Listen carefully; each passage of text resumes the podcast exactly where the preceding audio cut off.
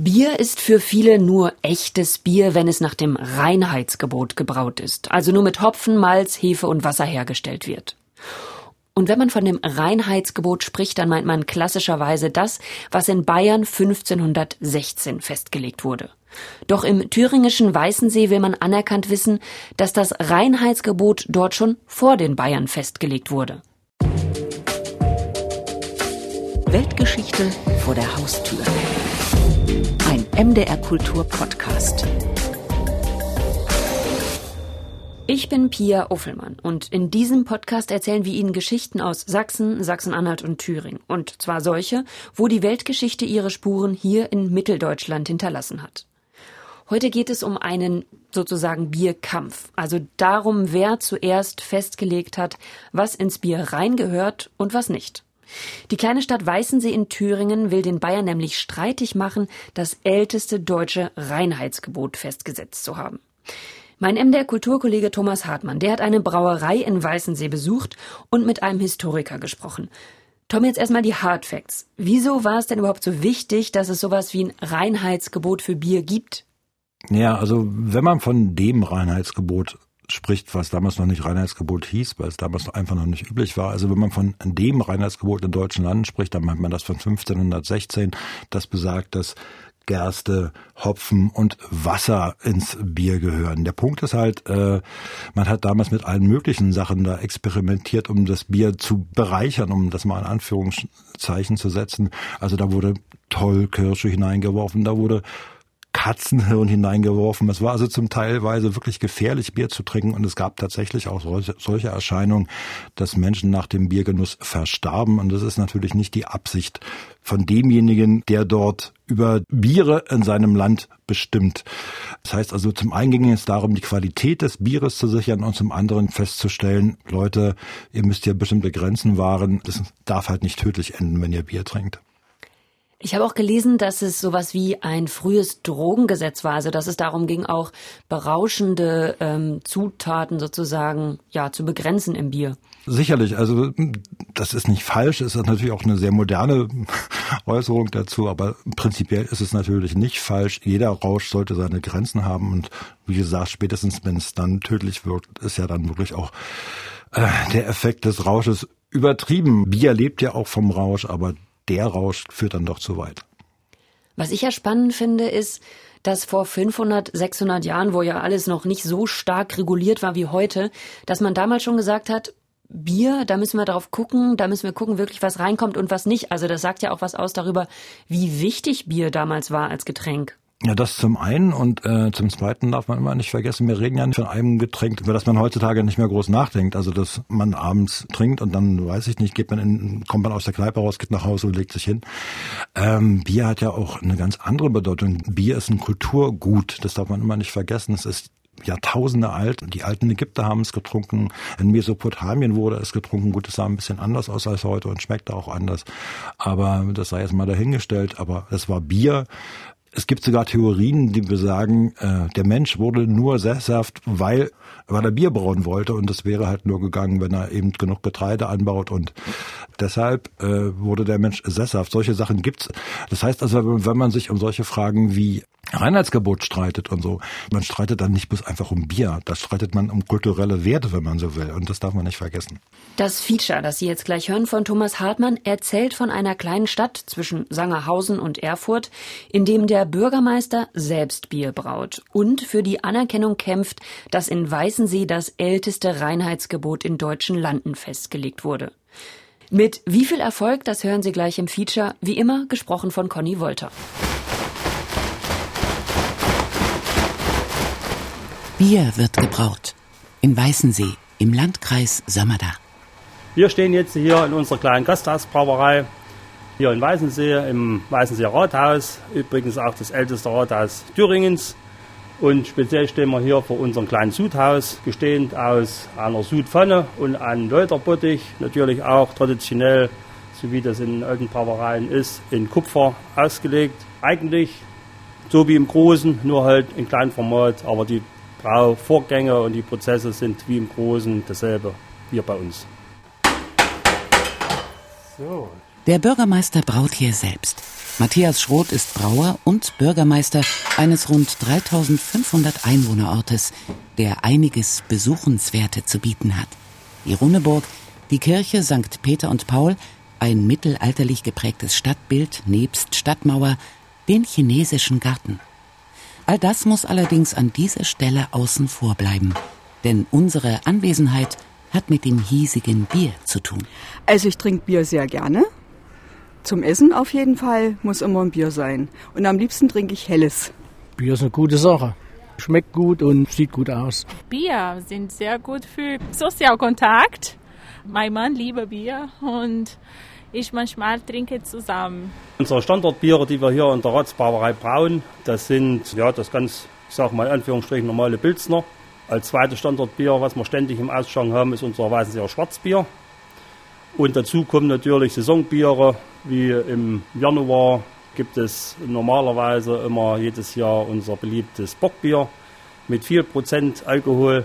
Saisonbiere sind dann auch noch im Oktober zum Oktoberfest spezielles Bier.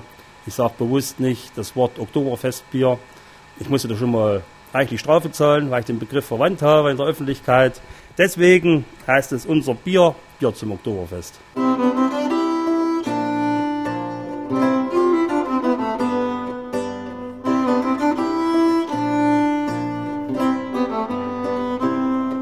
Das Brauen von Bier hat in Weißensee eine lange Tradition.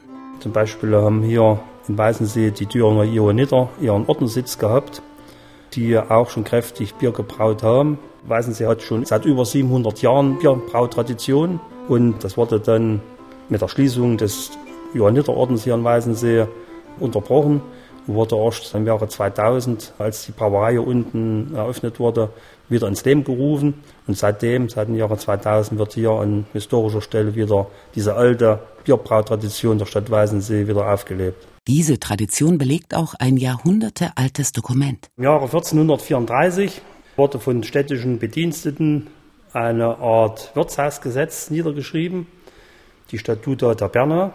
In der ist geregelt, zum Beispiel wie man sich in Gastwirtschaften zu verhalten hatte. Es wurde auch das Spielen in Gastwirtschaften verboten und unter anderem wurde auch geregelt, wer, wann, wie viel und wo Bier brauen darf.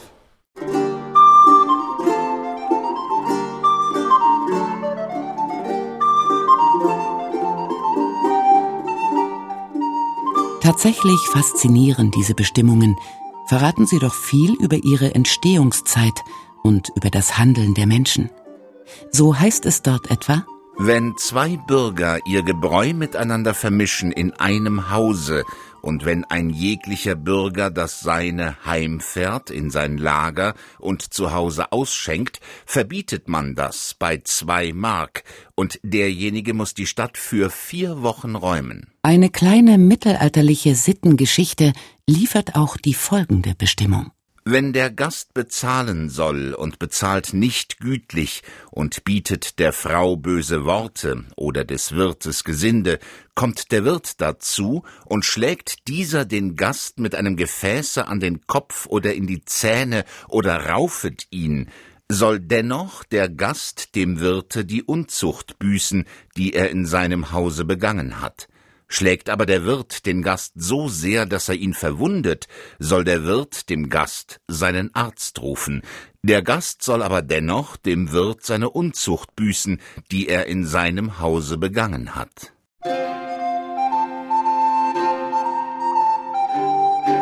Da geht es offenbar des Öfteren hoch her im mittelalterlichen Weißensee. Bedeutender aber ist dann tatsächlich der Artikel 12 der Statuta Taberna, sagt Matthias Schroth. Denn dieser besagt, in das Bier gehöre weder Harz noch keinerlei andere Ungefärke. Wobei mit Ungefärke schädliche Zutaten gemeint sind.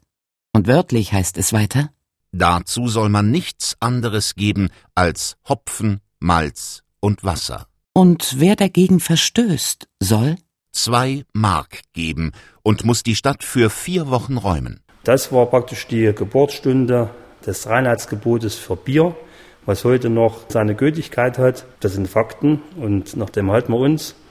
Und wir werden nach wie vor zu Pfingsten äh, jedes Jahr, wenn es denn die Corona-Pandemie wieder zulässt, hier unser Reinheitsgebot feiern mit dem Weißenseer Bierfest und stoßen da immer kräftig an auf unser ältestes Reinheitsgebot hier. Gefunden wird das spektakuläre Dokument erst 1998. Der Historiker Michael Kirchschlager entdeckt das Reinheitsgebot im historischen Archiv auf der örtlichen Runneburg. Das ist damals ein Sensationsfund gewesen, dass da im Jahre 1434 wirklich schon niedergeschrieben wurde, dass nur Hopfen, Malz und Wasser ins Bier gehört. Das wurde dann erst allen Leuten, allen Beteiligten bewusst, dass das so ein großer Schatz ist. Und ich finde, das ist heute noch der größte Schatz der Stadt, diese Statute der Berner. Und man war dann überglücklich, das älteste Reinheitsgebot für Bier in den Händen zu halten.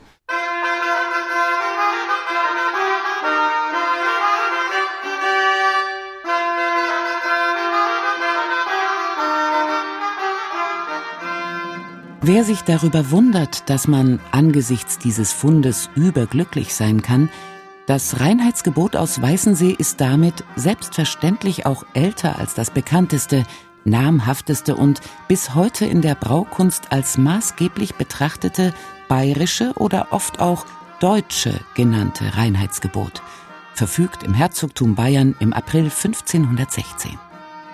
Festgelegt wird vor über 500 Jahren nur Hopfen, Wasser und Gerste dürfen ins Bier. Dass man in der Statuta da Berna nicht von Gerste, sondern von dem Getreideprodukt Malz spricht, soll hier weiter keine Rolle spielen, denn im Wesentlichen sind sich Bayern und Weißenseer einig. Weitere Zutaten dürfen nicht hinein.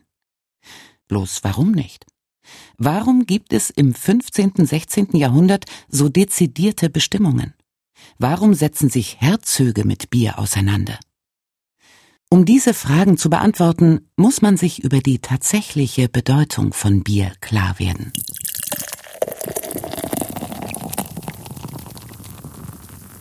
Bier ist ein Jahrtausende altes Getränk.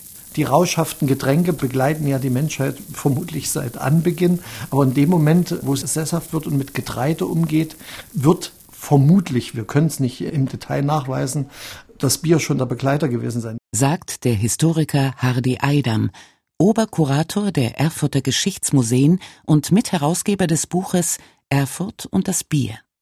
Und er fährt fort bis Wein veredelt wird, ausgebaut wird, die Sorten kultiviert werden. Bis dahin vergehen noch tausende Jahre und da trinken die Menschen schon lange ihr Bier. Natürlich nicht auf diese Weise, wie wir das heute machen, sondern äh, als einen sehr nahrhaften, vielleicht auch mal etwas dickflüssigen Trunk, vielleicht auch gefiltert, aber in jedem Falle noch nicht geschmacklich so intensiviert, wie wir das heute kennen. Tom Standage, Verfasser von Sechs Getränke, die die Welt bewegten, will nicht ausschließen, dass das Bier bei der Sesshaftwerdung des Menschen sogar eine entscheidende Rolle spielt. Vielleicht waren aber auch die Entdeckung des Bierbrauens und die soziale und kultische Bedeutung des Bierkonsums ausschlaggebend für den Wunsch, Getreide dauerhaft zur Verfügung zu haben und zu versuchen, es systematisch anzubauen. Folgt man dieser Theorie, gab Bier zumindest einen Anstoß für die planvolle Kultivierung.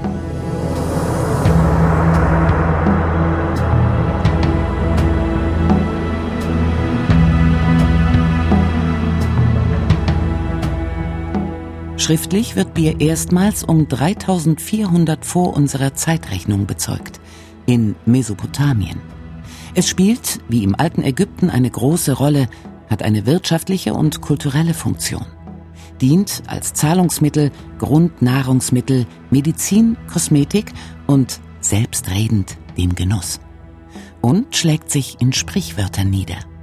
So besagt ein ägyptisches Sprichwort um 2200 vor unserer Zeitrechnung, der Mund eines vollkommen zufriedenen Mannes ist mit Bier gefüllt. In Mesopotamien werden Menschen mit Bier ruhig gestellt. Diese Tausenden von Sklaven, die zusammengezogen waren, diese Männer, es waren ja fast nur Männer, die dann abends bei Laune zu halten und dass dann nicht, wenn so viel Testosteron auf einem Haufen ist, nicht irgendwas passiert, wurde denen eben dieser Biertrank auch gereicht. Der war zum einen sehr nahrhaft, also er war richtig dick flüssig. Das war eher eine Art Maische, kann man sich so vorstellen. Gleichzeitig war doch so viel Alkohol drin, dass man ohnehin müde war und dann noch besonders müde wurde. Also Bier hat auch ein wenig eine befriedende Wirkung gehabt im Gegensatz zum höherprozentigen Alkohol, wo man dann vielleicht eher aggressiv wurde. Die Jungs waren dann einfach müde abends.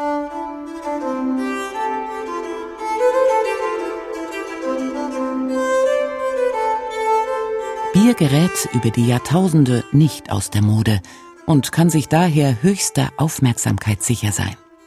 Genauso wie die, die es herstellen. Es gibt die Bierproduktion, die nachgewiesen wird bei Karl dem Großen im 8. Jahrhundert. Und da gibt es dann die sogenannte Landgüterverordnung.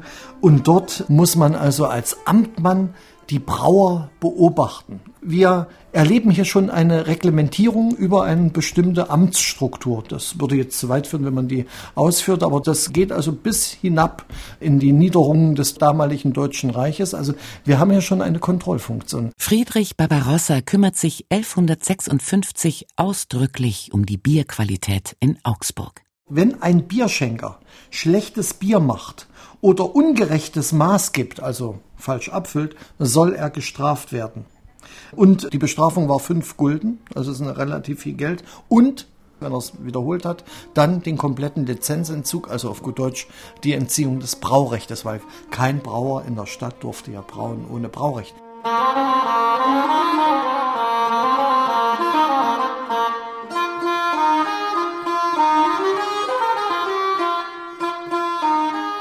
Das Aufkommen der Reinheitsgebote hat ebenso qualitative Gründe, aber nicht nur. Denn im Zuge der Konkurrenzsituation unter den Brauern verfallen diese auf heute recht bizarr anmutende Ideen, sprich Zutaten bei der Bierherstellung. Malz wird schon manchmal noch mit Erbsen versetzt oder mit Bohnen. Farbe kriege ich möglicherweise dann mit Ruß. Bitterkeit mit Ochsengalle oder aber ich fülle sogar, weil der Gärprozess nicht so gut war, äh, fülle ich dann sogar noch mal ein bisschen Tollkirsche oder Stechapfel mit rein. Und da gibt es dann tatsächlich in den Städten Todesfälle. Und gleichzeitig ist Bier aber in den Tavernen des Mittelalters ein so wichtiges Instrument, dass also die Städte sehr früh sagen, wir müssen den Brauern auf die Finger schauen und müssen denen sagen, was rein darf und was nicht rein darf. Und wenn die das nicht machen, fliegen die raus. Insofern sind die Reinheitsgebote nicht mehr nur eine Frage der Bierproduktion, sie sind gleichzeitig ein Element des Gesundheitsschutzes. Da steht natürlich das Weißenseer Reinheitsgebot im Zentrum, weil es so schön formuliert ist, ne, dass also man also der Stadt verwiesen wird, dass man also auch die Waffen abgeben muss, wenn man in die Taverne hineinkommt. Also diese schöne Tavernenordnung. Das Braurecht ist eingebunden in eine Tavernenordnung. Das ist etwas Wunderbares, so schön ausformuliert haben wir das in Thüringen tatsächlich nur in Weißensee. Aber nach unseren Forschungen gibt es natürlich ältere Gebote. Die sind aber nicht so populär und die sind auch nicht so schön. Das sind kurze, festgehaltene, knackige Sätze. Eins in Weimar und außerhalb von Thüringen haben wir dann das momentan älteste Reinheitsgebot, was wir also schriftlich niedergelegt haben von 1319 aus Eichstätt. Im dortigen Reinheitsgebot heißt es, es soll auch jeder Sud mindestens zur Hälfte aus Gerste bestehen, und man soll nichts anderes hineinsieden als Hopfen.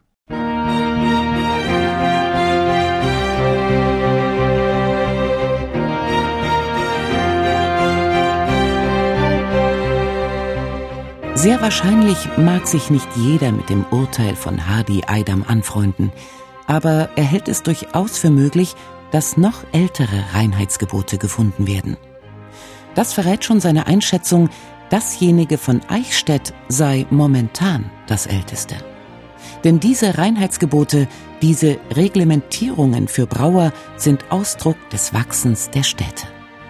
Und Teil eines Prozesses, der sehr viel früher seinen Anfang nimmt. Die große Linie der Lebensmittelrechte zieht sich also durch das Mittelalter hindurch, vom Mesopotamien über Ägypten bis hinauf nach Europa. Und im Zentrum Europas sind die Deutschen dann die notgedrungen. Sie machen es ja nicht sozusagen, weil es so schön ist, so wie wir heute unser Braurecht sehen, sondern weil sie müssen. Und da ist Weißensee ein herausgehobenes. Und insofern ist Weißensee dann doch was Besonderes. Also mindestens für Mitteldeutschland, aber grundsätzlich auch für Europa. Weltgeschichte vor der Haustür. Ein MDR Kultur Podcast. Das war das Feature über Weißensee in Thüringen und über den Streit darüber, wer denn jetzt eigentlich wann das älteste Reinheitsgebot für Bier in deutschen Landen festgelegt hat. Mir ist auf jeden Fall klar geworden, Bier ist mehr als nur ein Getränk. Die weiteren Folgen vom MDR Kultur Podcast Weltgeschichte vor der Haustür können Sie natürlich auch nachhören auf mdrkultur.de, in der ARD Audiothek und überall, wo es Podcast gibt. Dort ist dann auch in zwei Wochen die nächste Podcast-Folge zu hören. Dann geht es in die Stadt, die vor 100 Jahren die Welthauptstadt der Handschuhherstellung war. Limbach-Oberfrohna, nordöstlich von Chemnitz. Und natürlich können Sie uns auch schreiben. Es gibt nämlich jetzt eine Mailadresse von diesem Podcast, die lautet weltgeschichte.mdr.de. Da können Sie uns Ihre Gedanken zur jeweiligen Podcast-Folge schreiben oder auch Themenvorschläge. Mir bleibt noch zu sagen, schön, dass Sie bei dieser Folge Weltgeschichte vor der Haustür dabei waren. Ich bin Pia Uffelmann und sage Tschüss bis in zwei Wochen.